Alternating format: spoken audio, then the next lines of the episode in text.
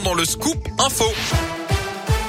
Et l'actu en Auvergne avec vous, Colin Cotte. Colin, bonjour. Bonjour Yannick, bonjour à tous. Et à la une de l'actualité ce vendredi, cet appel à la grève lancé dans les écoles jeudi prochain par le syndicat SNUIPP FSU annonce fait il y a quelques minutes pour protester contre les nouvelles mesures sanitaires dans les établissements euh, scolaires. Une pagaille indescriptible selon le syndicat. Plus de 9200 classes sont actuellement fermées à cause du Covid en France. Et hier soir, face justement à la flambée des contaminations, le gouvernement a changé de cap et a multiplié notamment les changements de direction concernant le protocole à l'école. Alors qu'est-ce qui est modifié exactement aujourd'hui? On fait le point avec vous, Léa Grillet. Alors d'abord, dans les écoles où 47 000 élèves ont été testés positifs depuis lundi et plus de 5 000 personnels enseignants, les enfants cas contact n'auront plus à refaire un test antigénique en cas de nouveaux cas positifs la même semaine dans la même classe. Et les directeurs d'école non plus à envoyer toute la liste des cas contacts aux caisses primaires d'assurance maladie. Côté dépistage, il n'est plus nécessaire de passer un test PCR en cas de test antigénique positif.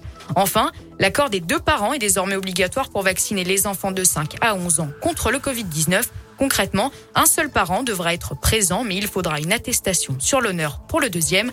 À partir de 12 ans, l'accord d'un seul parent continue à suffire. Merci Léa. On rappelle qu'à partir de 16 ans, l'adolescent peut se passer de l'accord parental. Notez que pour les événements en extérieur comme les matchs, un décret devra permettre d'aller au-delà des seuils de la jauge de 5000 personnes en extérieur. Déclaration ce matin de la ministre déléguée au sport, euh, précisant aussi que la mesure qui devrait entrer en vigueur avec la loi sur le pass vaccinal sera laissée à l'appréciation des préfets. Et puis enfin, un nouveau record de contamination au Covid en France. 410 000 nouveaux cas pour la seule journée de lundi. Ces dernières données ont été communiquées dans la matinée après la remontée de résultats qui n'avaient pas été pris en compte entre lundi et mardi selon le journal Le Parisien. Dans l'actu également, en Auvergne, l'enquête se poursuit après le crash mortel d'un hélicoptère privé hier soir au col du Béal, à la limite entre la Loire et le Puy-de-Dôme, parti de Villefranche-sur-Saône au nord de Lyon en milieu d'après-midi. Hier, l'appareil avec deux personnes à bord s'est écrasé. Il n'y a pas de survivants. Des investigations sont menées par la brigade des transports aériens. Un accident de route ce matin à Clermont-Boulevard. Daniel Meyer, une moto a percuté une jeune fille de 11 ans dans des circonstances encore indéterminées.